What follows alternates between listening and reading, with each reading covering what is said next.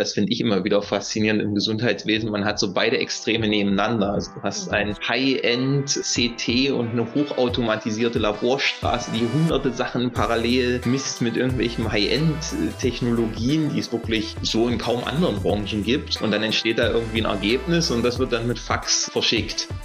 Manchmal hat man eben unterschiedliche Auffassungen, wie sollte wo was gelöst werden und da das Vertrauen zu haben, dass die Leute das schon, weil sie einfach mehr wissen als du selbst über das Problem, das dann schon gut lösen werden. Ähm, ich glaube, das muss man lernen, sich da zurückzunehmen.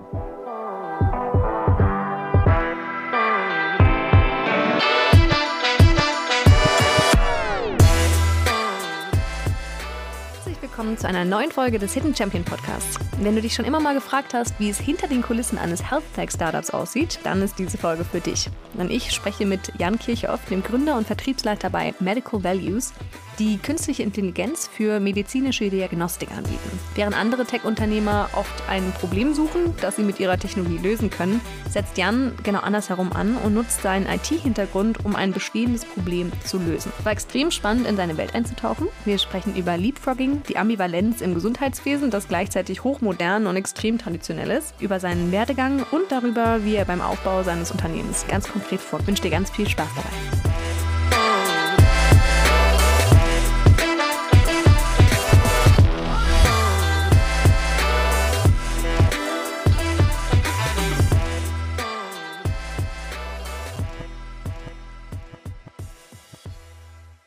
Lieber Jan, ich freue mich total, dass du heute hier bist. Du hast einen super interessanten Titel, nämlich Executive Director und Co-Founder von Medical Values. Darüber möchte ich natürlich gleich alles erfahren. Wir kennen uns aber schon ein bisschen länger, und zwar aus meiner Zeit bei SAP damals. Ähm, ich habe 2017 ja dort angefangen, ein Trainee-Programm zu machen und du warst mein Buddy.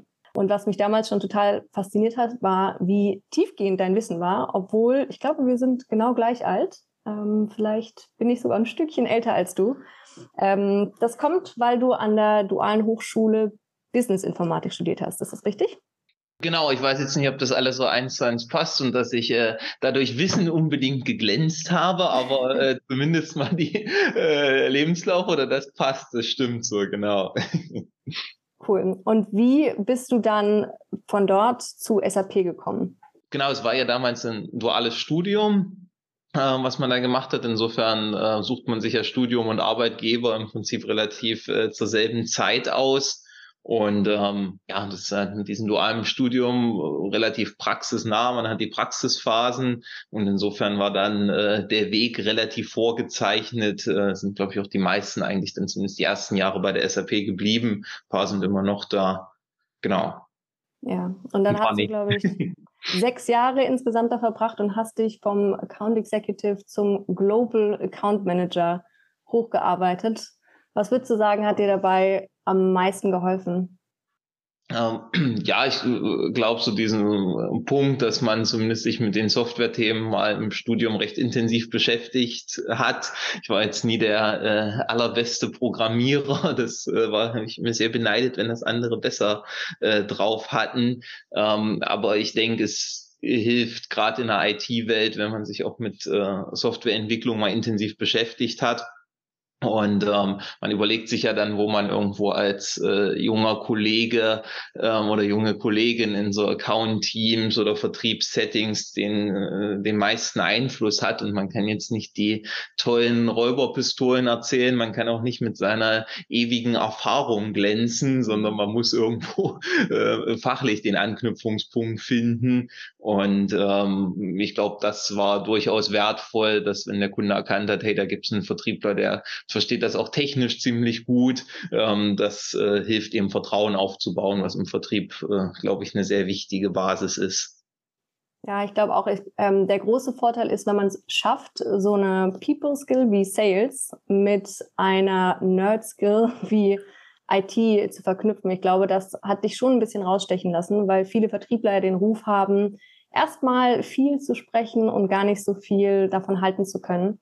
Und dann bist du aber nicht bei SAP geblieben und in eine Managerrolle gewechselt. Ich weiß, als Global Account Director hast du ja schon ein paar Leute, mit denen du zusammenarbeitest. Aber du hast dich dann entschieden, ähm, extern und das Unternehmen zu wechseln, um dort dann ähm, eine Managementrolle einzunehmen. Warum bist du dann nochmal raus? Einfach um neue Erfahrungen zu sammeln oder hatte das noch einen anderen Grund? Also ich glaube, es war jetzt ähm, weniger, dass mich jetzt unbedingt weggetrieben hat von der SAP, sondern ähm, es ist schon, glaube ich, spannend auf der einen Seite mit dem dualen Studium, dass man so eng am Unternehmen ist, man kriegt viel mit. Ähm, gleichzeitig ist natürlich so, dass man ähm, sich dann auch fragt, okay, was gibt's noch sonst an Technologien, an Themen, was treibt einen da um?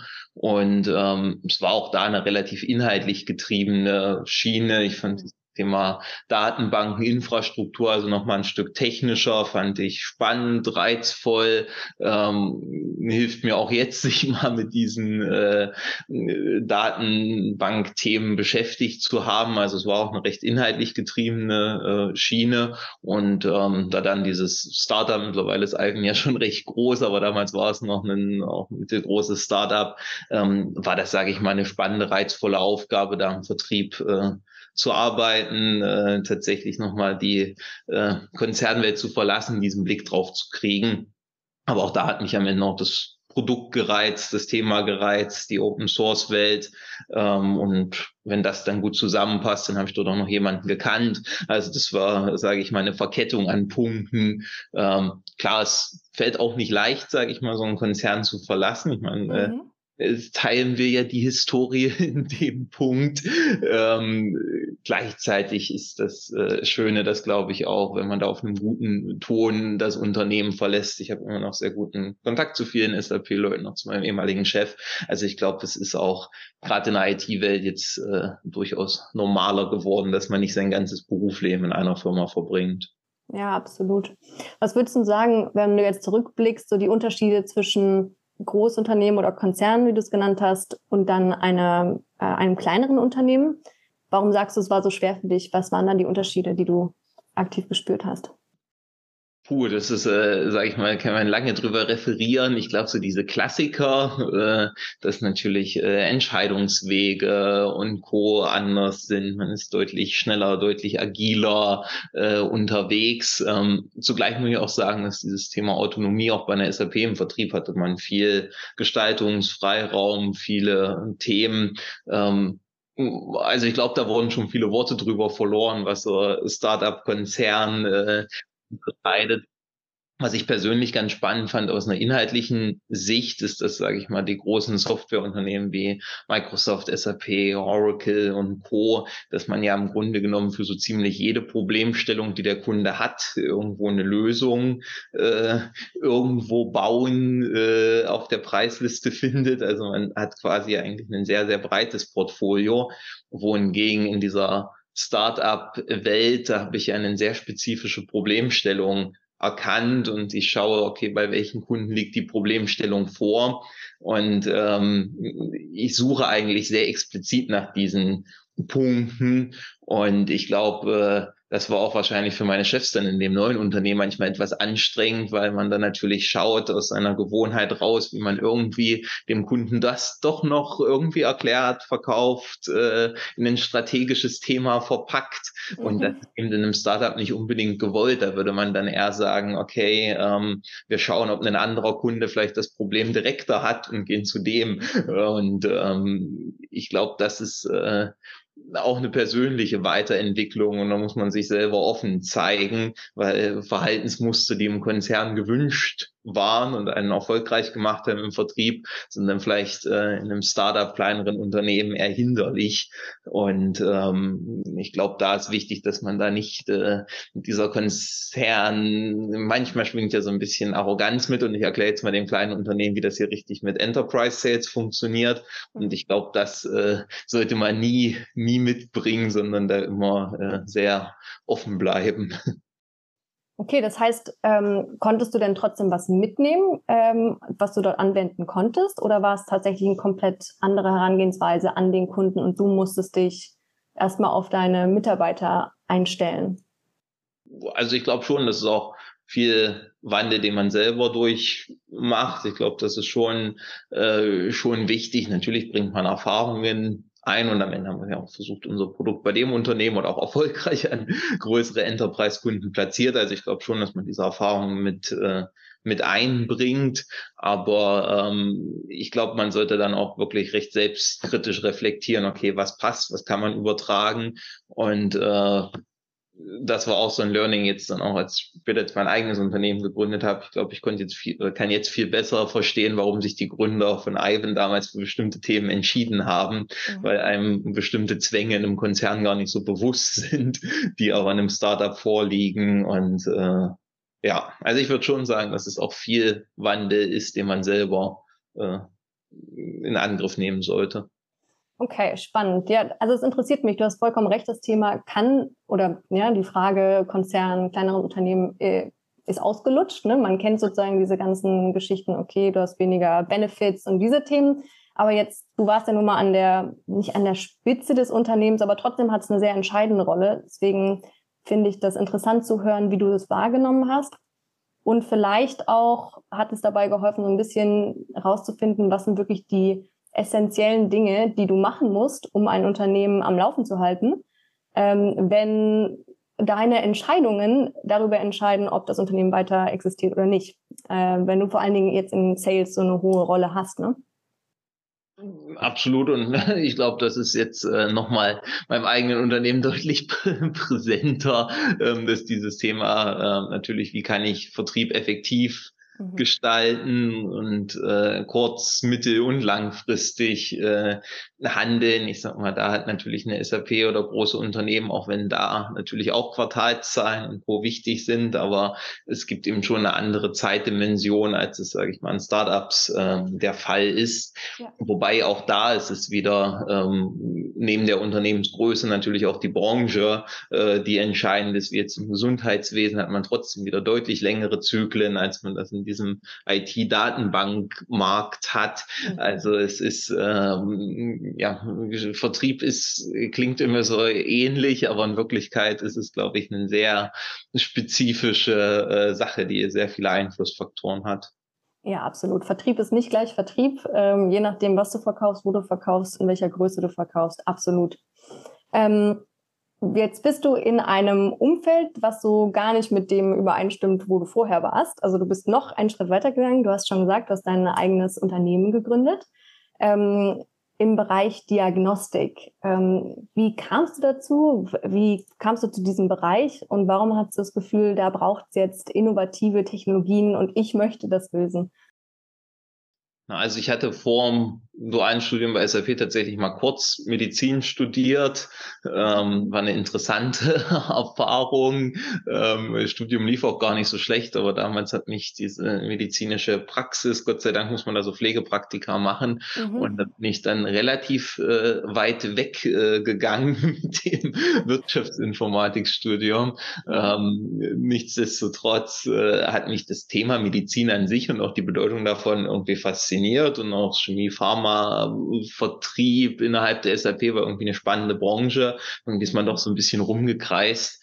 Ähm, aber die relativ kurze Erklärung oder auch äh, Schuldige an der Sache ist eher meine Freundin, die aus der Laborwelt äh, kam, die im Labor als äh, MTLA gearbeitet hat, in Medizin studiert hat, äh, weiter in der Blutbank, äh, Doktorarbeit äh, im Laborumfeld und es war tatsächlich wirklich über, wenn man das so macht, wenn man mit Freunden zusammensitzt, dann berichten Leute über äh, berufliche Herausforderungen und Themen. Und ich glaube, das ist das, was dann spannend ist, wenn, sage ich mal, Leute aus der Praxis berichten, ähm, Problemstellungen beschreiben, wie jetzt in dieser Labordiagnostikwelt, von der ich vorher wirklich überhaupt sehr wenig Kontaktpunkte hatte, wie die meisten, zumindest mal vor der Pandemie. Äh, mittlerweile sind wir ja alle so halbe ähm, Experten geworden, aber äh, vor der Pandemie war der Laborkontakt in Deutschland doch echt über, äh, überschaubar. Mhm. Ähm, lange Rede, kurzer Sinn, es war hauptsächlich, dass meine Freundin von diesen Problemen berichtet hat, die da in Kliniken und Praxen vorliegen.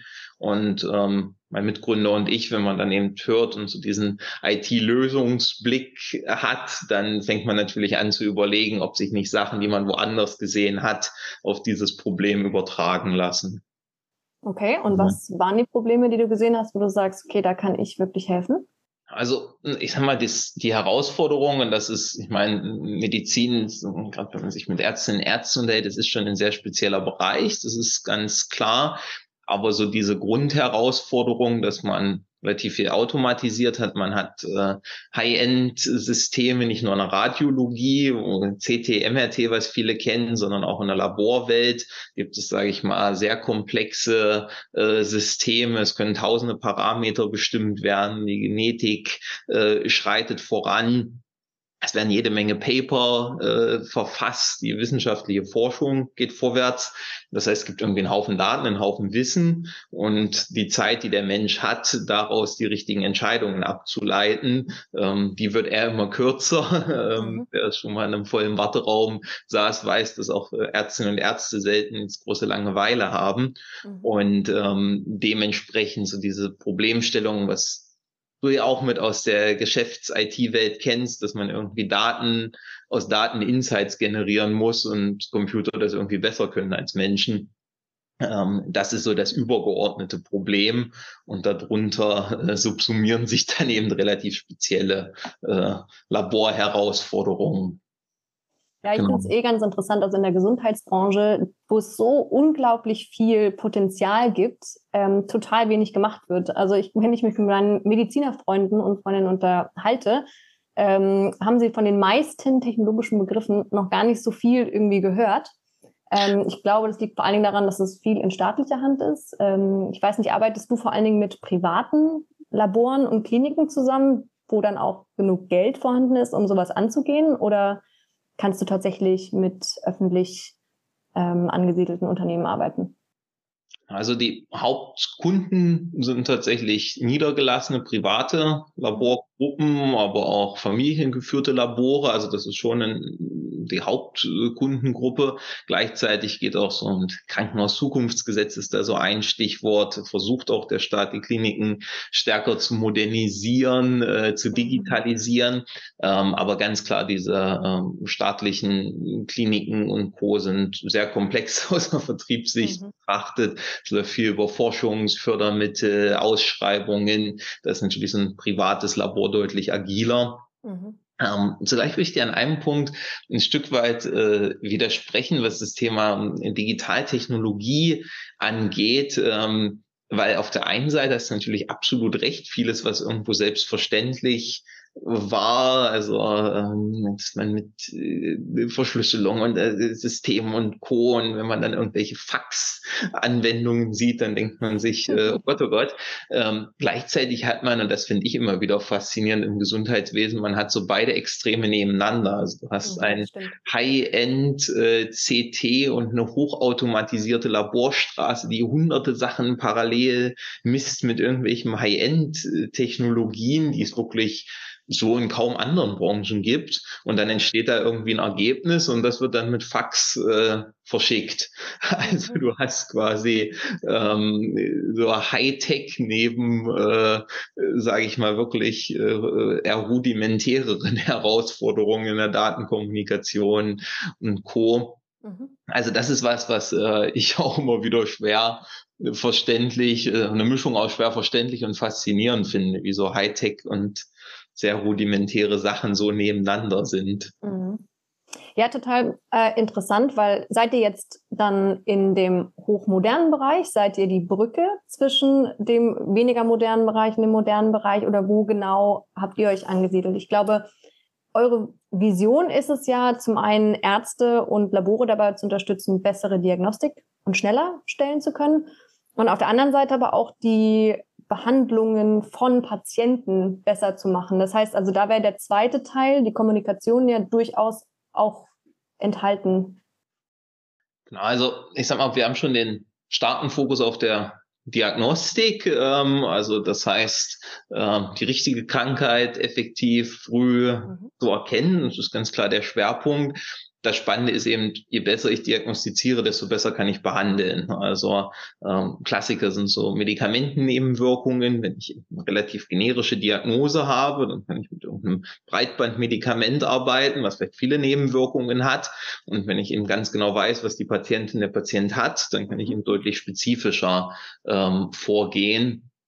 Und ähm, das Bild, was du gezeichnet hast, an welcher Stelle, wo sind wir unterwegs, das ist auch so ein Stück weit unser Anspruch. Wir versuchen eigentlich auf der einen Seite natürlich mit KI, Machine Learnings oder die neueste und beste Technologie zu haben. Zugleich sind wir, glaube ich, im Vergleich zu anderen sehr hemdsärmlich unterwegs. Also wir bauen Schnittstellen, beschäftigen uns mit Harmonisierung, mit mhm. irgendwelchen alten äh, Technologien, die zusammenzuführen knüpfen. Also ich glaube, da sind wir vielleicht, ist auch eine Schädigung oder ein Nachteil, dass man da so auch aus einer IT-Branche kommt. Aber wir haben schon den Anspruch, dass diese moderne KI-Technologie nicht nur so ein Proof of Concept äh, so ein, auf einem goldenen Servierteller irgendwo in einem Schrank steht, sondern wir versuchen das tatsächlich in die Praxis zu kriegen mit allen äh, Herausforderungen, die sich da äh, zeigen in so einer ähm, sehr unterschiedlichen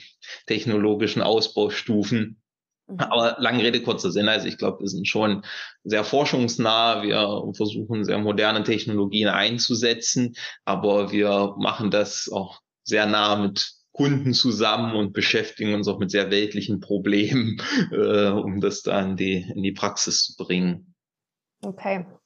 Ja, man merkt schon, du bist ähm, auf jeden Fall tief drin, was jetzt auch die Technologie angeht. Du sagst selbst, wenn man aus der IT-Branche kommt und das Wissen hat, ne, kann ein bisschen schwierig werden. Wie würdest du jetzt sagen, beeinflusst das deine Rolle als Geschäftsführer, wo du, gut, im Startup ist nochmal anders, du bist eh in allen Themen mit da drin, aber trotzdem, du stehst eigentlich über den Dingen und musst den Überblick behalten. Ist das manchmal ein Nachteil, wenn du zu viel weißt? Ja, gut, ich meine, wir sind immer noch in einer Größen, zur Größenordnung 20 FTE, 30 Leute irgendwo im Verzeichnis. Das heißt, man hat schon noch den Anspruch, dass man sich halbwegs auskennt, aber mhm. ganz klar, man darf sich eben nicht verzetteln in Einzelthemen, wo andere Leute halt einfach es mittlerweile viel besser verstehen. Und da sage ich mal, dieses Vertrauen zu haben. Ich meine, in einem Konzern hat man diese tayloristische Arbeitsweise, dass vieles verteilt ist.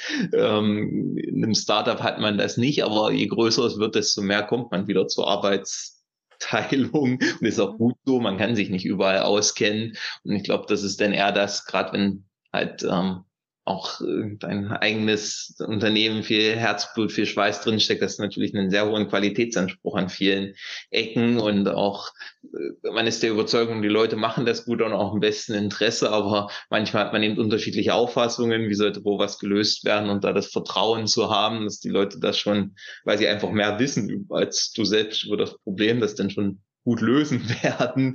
Ähm, ich glaube, das muss man lernen, äh, sich da zurückzunehmen.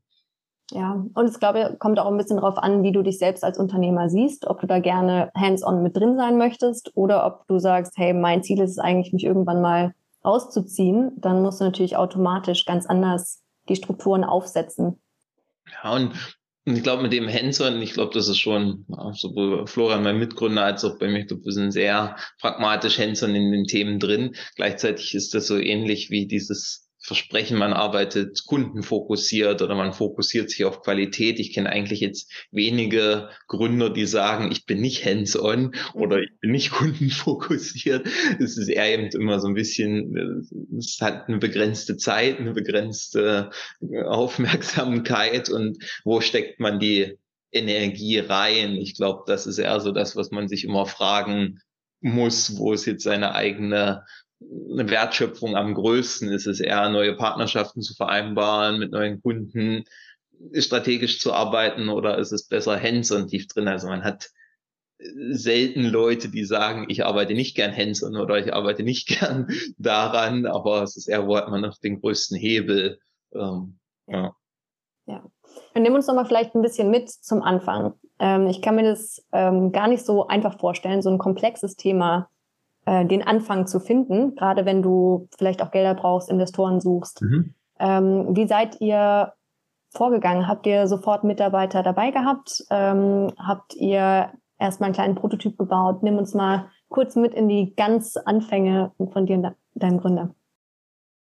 Genau, also womit es losging und wir hatten glücklicherweise beim Studium schon mal äh, gegründet, alle beide, auch damals Software gebaut und ich sag mal so dieses äh, Technologie auf der Suche nach einem Problem. Ich glaube, das ist was, was viele IT-Gründer auszeichnet, dass man von irgendeiner Technologie fasziniert ist und dann hofft, irgendwo ein passendes Problem zu finden.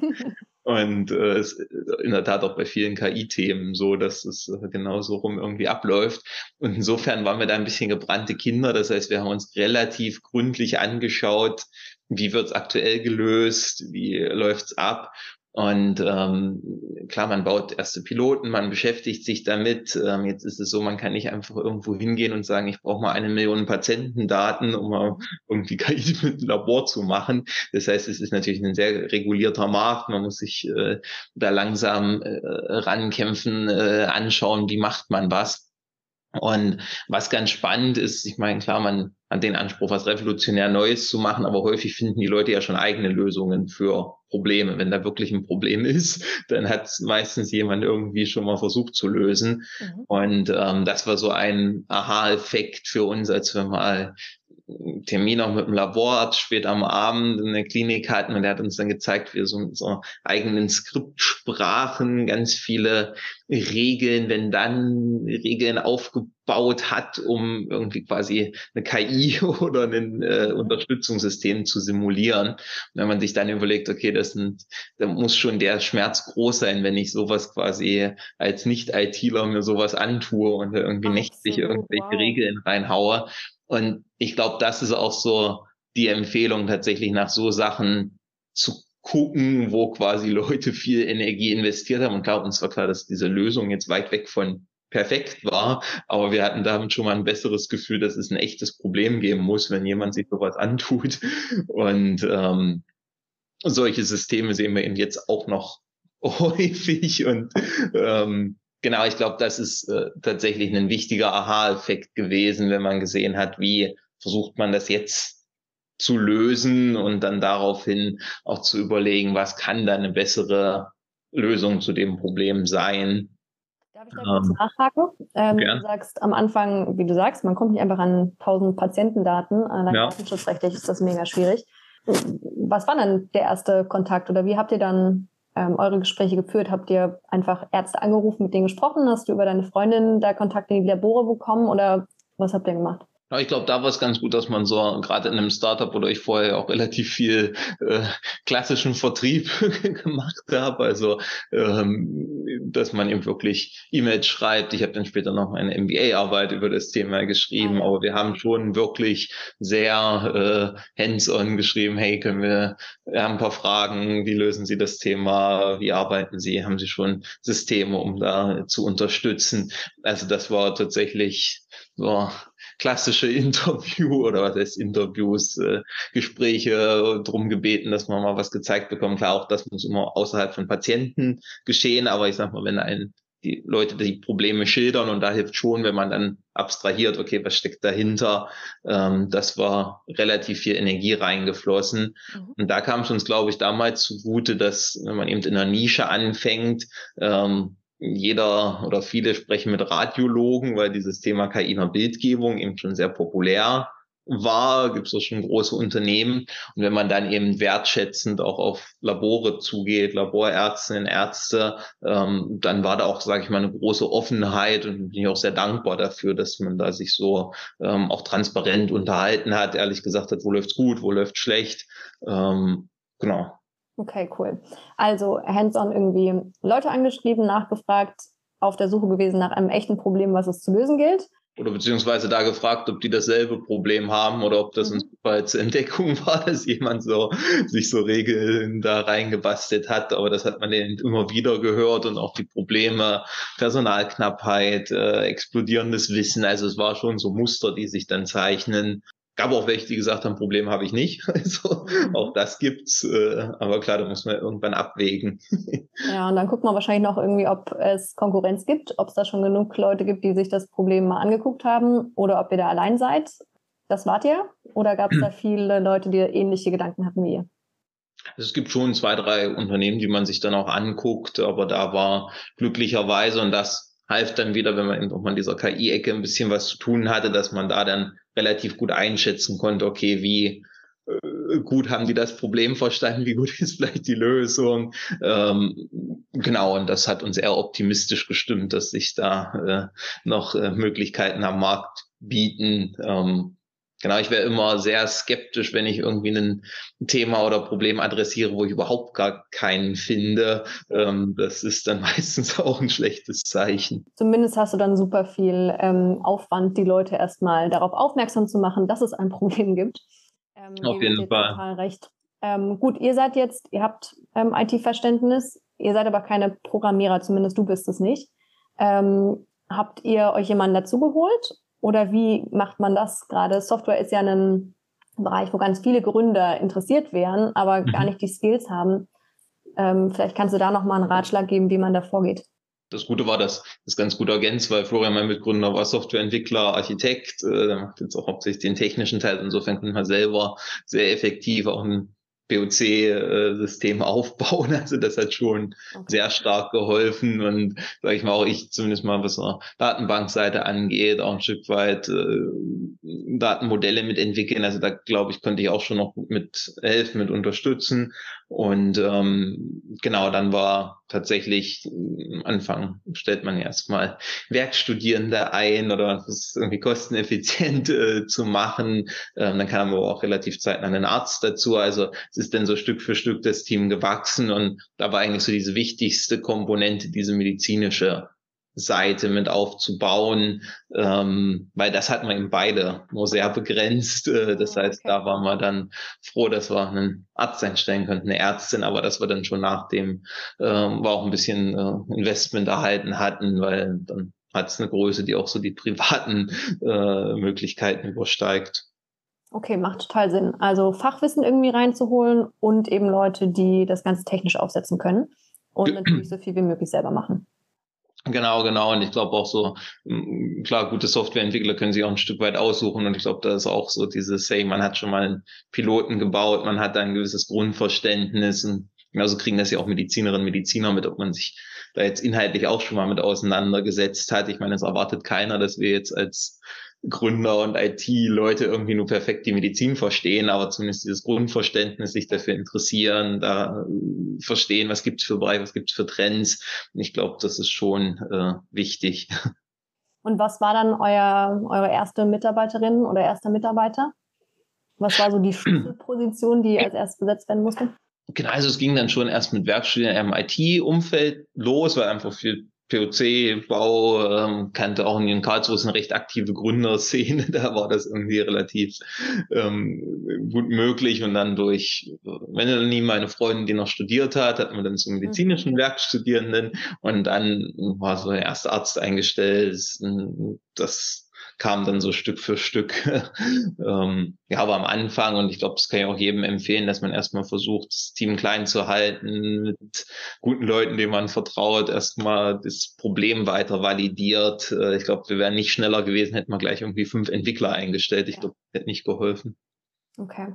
Ja, interessant. Und ähm, ihr heißt Medical Values. Ähm, da steckt das Wort Werte drin. Wie kommt das? Hat das eine besondere Bedeutung oder ist das Okay, Zufall ist auf keinen Fall, aber woher kommt das? Ja, also, klar, ich meine, äh, am Ende so Namensgebung ist genauso schlimm wie Logo aussuchen. Also dann sucht man da lange rum und. Dazu musst du auch noch was sagen. Es sah nämlich aus wie eine Qualle. Ich bin mir ja, nicht sicher, genau. ob das die Intention war. ähm, Genau, also man ist dann lange am Hin und Her überlegen und was bei Medical Values tatsächlich ganz gut verfangen hat, ist zum einen, ich meine, wir beschäftigen uns mit medizinischen Werten, das ist sehr da an dem, was wir tun. Und gleichzeitig, und das ist auch so ein Stück weit die Diagnostik im Vergleich zur Behandlung, auch was dieses Thema Wertschätzung für die Diagnostik, für das, was da passiert, das ist auch so ein Stück weit äh, uns wichtig, weil wir der Überzeugung sind, dass es eben ein Riesenpotenzial hat, was man damit erreichen kann. Auch das viel Labormedizin ist im Vergleich zu anderen Sachen auch sehr kostengünstig im Vergleich. Du kannst eben viel damit machen. Gleichzeitig ist es eben so, wenn äh, bestimmte Parameter ein paar Euro oder paar Cent kosten, dann ähm, und ein MRT-CT natürlich viel faszinierender ist, so ein großes Bild, aber gleichzeitig so diese Wertschätzung für jede Form der Diagnostik, auch das Anamnesegespräch, was zum Beispiel gesundheitlich sehr schlecht vergütet wird in vielen Fällen, aber einfach diese Wertschätzung in der Diagnostik, das hat dann irgendwie verfangen an dem Wortspiel. Ähm, Genau. Okay, verstehe. Ja, also, solange man das irgendwie erklären kann und wenn man mal mit dem Kunden spricht, dann äh, sagen kann, warum das so ist, ähm, macht auf jeden Fall total Sinn, wenn du ähm, deine Erklärung mit dazu gibst. Und ihr haltet euch ja als ähm, Geschäftsführer jetzt relativ im Hintergrund. Ähm, ihr legt vor allen Dingen Wert darauf, dass Themen im Vordergrund stehen, beziehungsweise irgendwie die Probleme und Herausforderungen vom Kunden. Mhm. Ähm, das fand ich eine spannende Herangehensweise, weil wie du sagtest, auf LinkedIn sieht man einen anderen Trend. Es gibt ganz, ganz ja. viel Persönliches, was geteilt wird oder ne, der Geschäftsführer steht im Vordergrund, weil man vielleicht auch über Persönlichkeit verkauft. Ähm, davon distanziert ihr euch aktiv. Wie, wie kommt's oder warum ist dir das so wichtig? Ja, also ich sag mal, es ist jetzt auch kein Schwarz-Weiß in dem äh, Sinne oder kein, dass ich das jetzt irgendwie ganz schlimm finde, wenn das geteilt äh, wird. Ähm, ich sag mal, was wir schon sehen, genauso wie wir, sage ich mal, das Team als enorm wichtig ansehen und auch die Themen, an denen wir arbeiten, das ist ähm, für uns einfach das, worum sich viel dreht. Äh, ich glaube, wir sind da relativ äh, inhaltlich fokussiert auch an der Sache und das ist auch so ein Stück weit das, was ich am Anfang an LinkedIn gemocht habe, dass ich das quasi als Geschäftsnetzwerk Inhalte gefunden habe, die ich spannend finde. Ähm, das vermisse ich jetzt an einigen Stellen und der beste Weg, das zu ändern, ist, indem man sich selber ja. danach verhält und versucht, Inhalte zu teilen und weniger jetzt äh, sich selbst. Ähm, Gleichzeitig ist es auch eine Sache, ich glaube, ganz verschließen kann man sich davon nicht. Man nimmt an Expertenrunden teil, ähm, es wird beworben, auch da hat man dieses gewisse Verknüpfung mit dem Gründer, was jetzt auch überhaupt nicht schlimm ist, was auch irgendwo noch okay ist. Aber ich glaube, so dieses ganze Thema Branding der Gründer, das ist ja, so eine Sache, die, glaube ich, viel, weil man diese schillernden Persönlichkeiten irgendwo äh, sieht bei den ganz großen Startups. Aber ich glaube, viele wurden auch erst so schillernd, nachdem das Unternehmen erfolgreich war. Und ähm, da habe ich das Gefühl, wird machen manche erst die schillernde Persönlichkeit und dann kommt vielleicht irgendwann der Erfolg vom Unternehmen. Und ich glaube, äh, da ist der Erfolg der Kunden und des Unternehmens äh, sollte im Vordergrund stehen.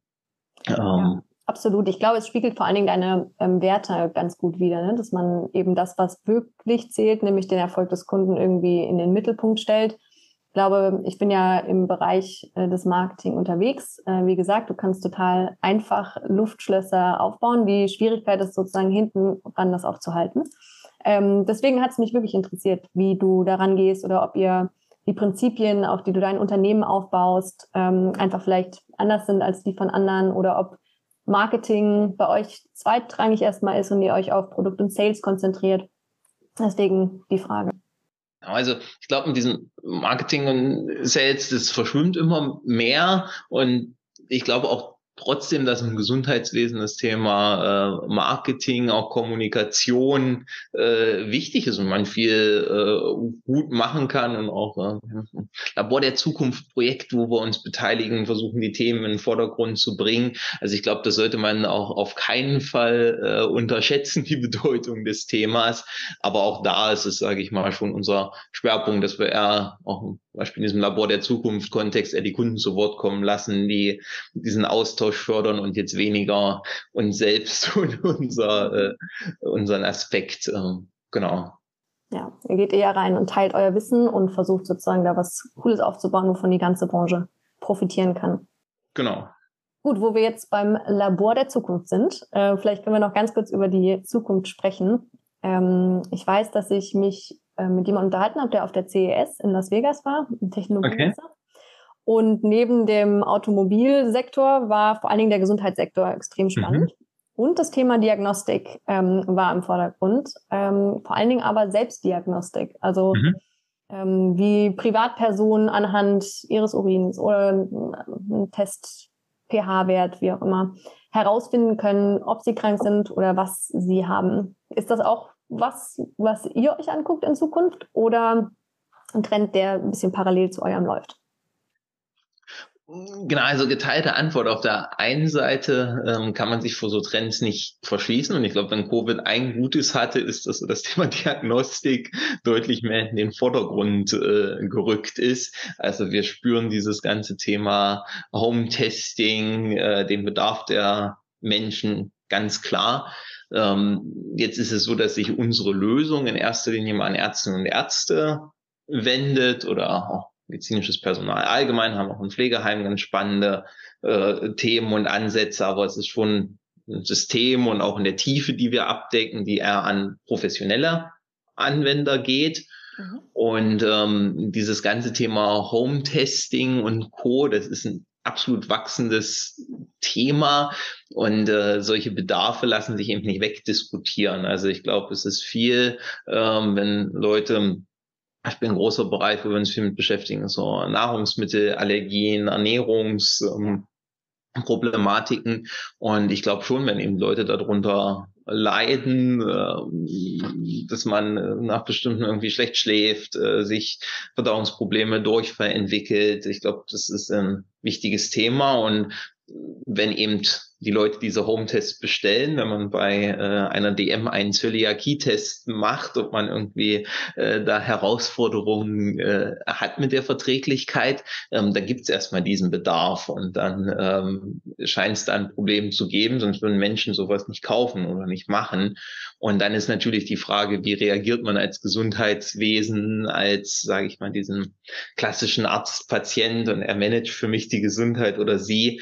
Und was wir da spannend finden, und das versuchen wir eigentlich eher zu unterstützen, ist, dass wir diese Schwelle zwischen diesem Home-Testing und dann dieser ärztlichen Seite ein Stück weit auflösen. Mhm. Also um es ganz pragmatisch zu machen, dieses Nahrungsmittel, Ernährung, Allergiethema, das kann eben über einen Patienten, Patient starten. Dann ist der Arzt involviert, der Arzt oder unser System schlägt Labortests mit vor, Arzt bestellt im Labor. Dann ist aber vielleicht auch ein Punkt, dass man dann ein Ernährungstagebuch schreibt, das wieder eher beim Patienten liegt.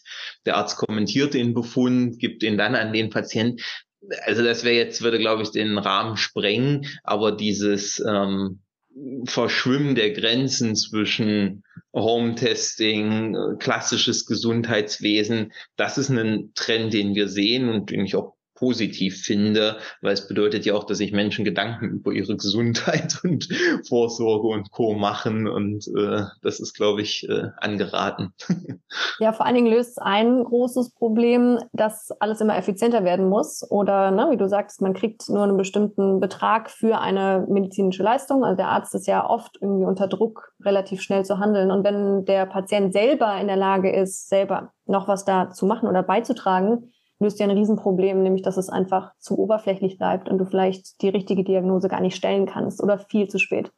Na, jetzt ist, sage ich mal, glaube ich, schon, oder was gerade in der Tiefe der Diagnostik, sehe ich eigentlich ein bisschen anders, weil ich glaube, in der Tiefe der Diagnostik ist das, was auch in Deutschland gemacht wird, ist schon sehr, sehr gut. Also es ist äh, langer Facharztausbildung, die in so einem Labor steht und auch die Professionalität, die in diesen klassischen Gesundheitswesen, auch Laboren ist, da kriegt man eine Tiefe und auch einen Qualitätsgrad, den so ein Home-Test nach meinem Dafürhalten so schnell nicht schaffen wird.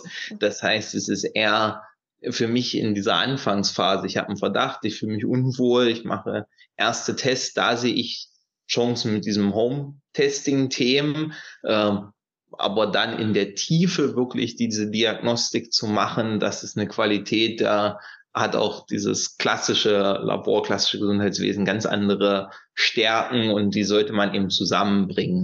So ähnlich mit dem Covid-Schnelltest, der ist eben auch äh, wichtige Sache, äh, kann ich schnell unkompliziert machen, aber wenn ich eben wirklich die Sicherheit haben will, dann hat das ein professionelles Labor gemacht. Und ähnlich kann man sich auch in den anderen Bereichen vorstellen. Ja, und wenn man mal über den europäischen Raum hinausgeht oder ne, sozusagen erste zweite Weltrahmen mal hinausgeht. Äh, es gibt ja ganz viele Regionen. Äh, ich habe eine Weile in Südafrika gelebt, wo ähm, das sicherlich nochmal ganz anders ist oder gebraucht würde, dass man schneller herausfinden kann, was man hat. Vielleicht sogar mit relativ simplen Krankheiten, äh, die für uns mit einem Medikament in der Apotheke zu lösen sind, wo dort man nicht genau weiß, was zu tun ist, wo man da vielleicht einsteigen könnte oder ein Problem löst, äh, was hier gar nicht mehr existiert. Wir haben tatsächlich auch ein äh, Projekt, das ist in Kenia äh, mit einem äh, Startup dort auch, die versuchen Labormedizin für die ähm, Ärmeren, wobei Kenia im Vergleich zu anderen Regionen in Afrika auch ein relativ nicht so wohlhabend wie Südafrika, aber relativ wohlhabend ist. Aber dieses Thema Diagnostik dort voranzubringen, ich glaube, das ist hoch spannend und auch da hat man wieder mit vergleichsweise günstigen Sachen äh, kann man echt einen großen Hebel erreichen mit dieser dieser Diagnostik.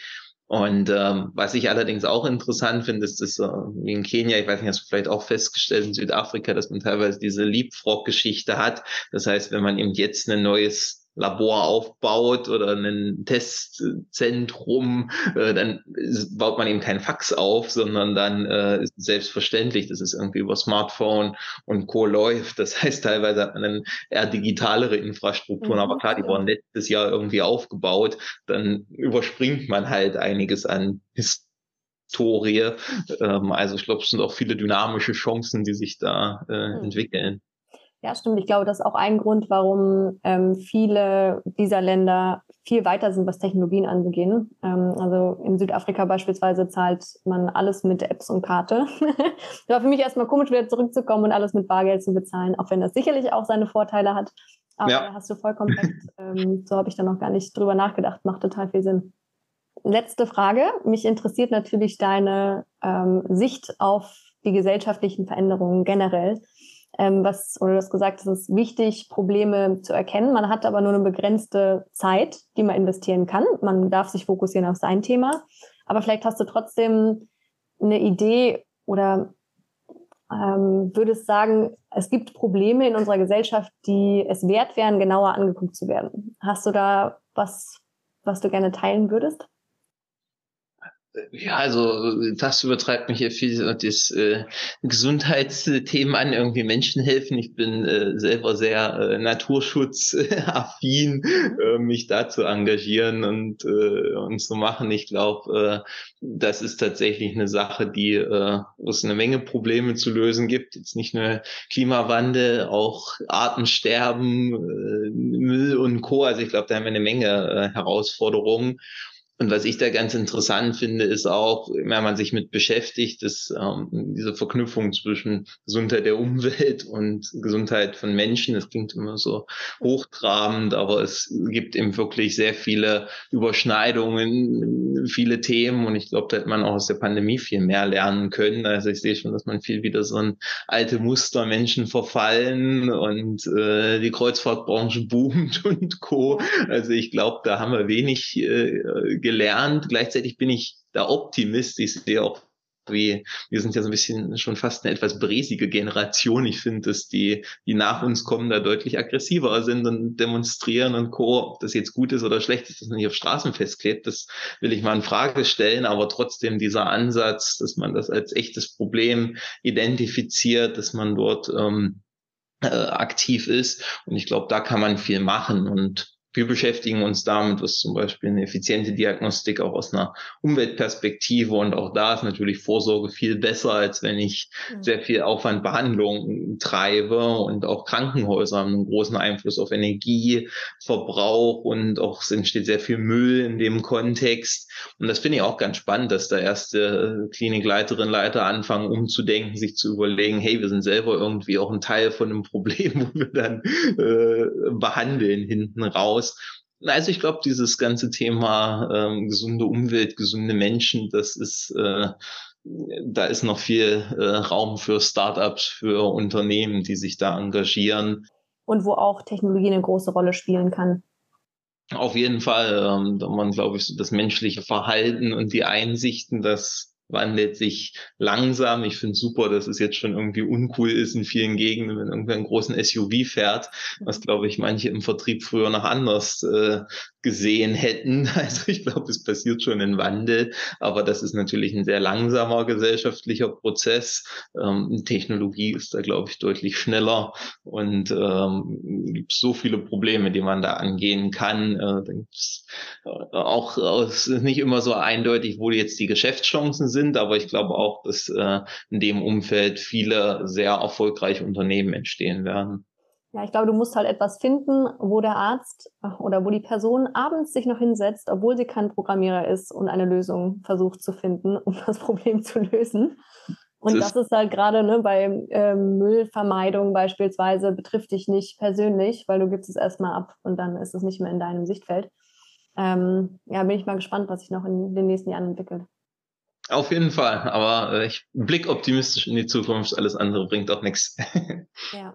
Ja, und äh, ich bin gespannt, ob du jetzt erstmal lange Zeit bei dem Thema bleibst oder ob wir noch weitere Geschäftsideen von dir ähm, sehen werden in Zukunft. Ähm, vielleicht können wir uns ja in fünf Jahren nochmal unterhalten und gucken, wo du dann stehst. Ähm, es hat mir auf jeden Fall total viel Spaß gemacht, dich und euer Unternehmen ein bisschen besser kennenzulernen. Und wenn du möchtest, kannst du gerne zum Abschluss noch äh, irgendwas sagen, was du gerne teilen möchtest.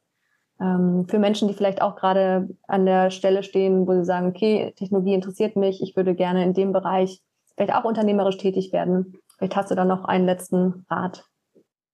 Oh, das ist äh, schwierig mit global galaktischem Rat. Ja. Ähm, also ich glaube, was äh, es lohnt sich auf jeden Fall. Also äh, es äh, macht jeden Tag eine Menge Spaß, es lohnt sich dran zu bleiben, hartnäckig zu bleiben, ähm, weil auch wenn sowas wie Gesundheitswesen, ich glaube, wir haben uns die maximale Komplexität geschaffen mit unserem äh, Geschäftsmodell und Themen, aber es macht auch Spaß, komplexe Probleme zu lösen. Ähm, also insofern kann ich da nur motivieren, äh, die Sache auch anzugehen und dem eine Chance zu geben. Do it. Okay. Vielen Dank. Ich habe zu danken. Danke für das Interview.